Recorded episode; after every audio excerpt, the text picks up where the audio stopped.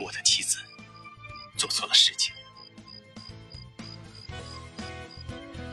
天涯也没有掩明。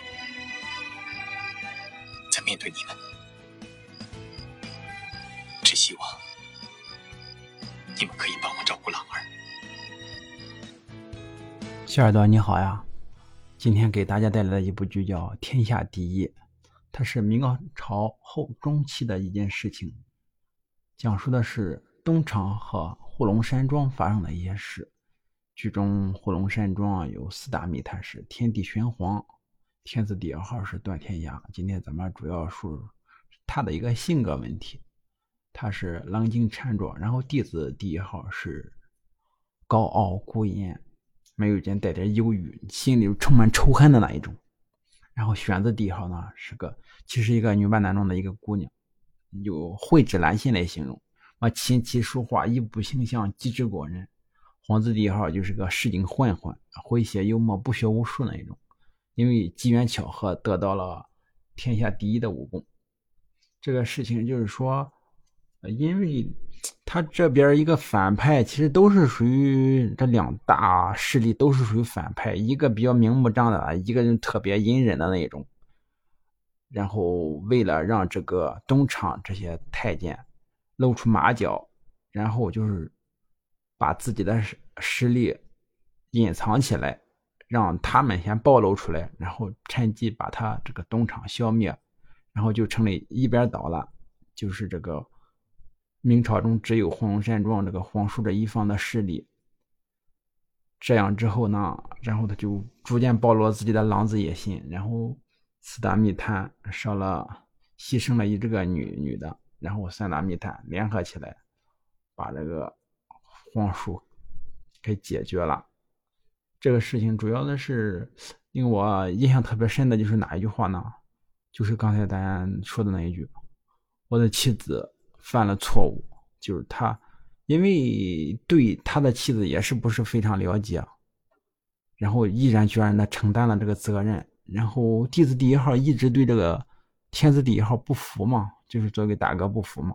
从从此刻开始，他才服的，并不是服他的。”他武功还有什么？只是服他这个这个品质，勇于担当、勇于承担的一种一种这个精神，然后才比较信服他。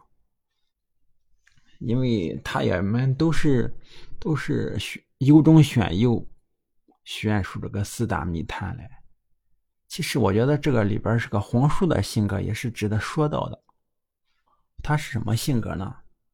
特别能隐忍，懂得延迟满足的。明明他的武功已经差不多，已经是挺厉害了，他可以完全靠武力来，呃，来把这个皇位抢到手。然后他可能不是这么做的，后边他就是依靠，包括自己的苦心经营啊，网络罗织这些天情报网，用来做这些东西。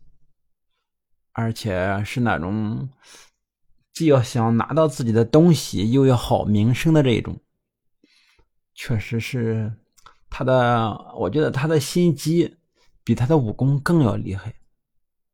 心机就是为了，我觉得也是个可怜人来形容，就是为了得到喜爱的呃女人，就是就是美人与江山都要得到。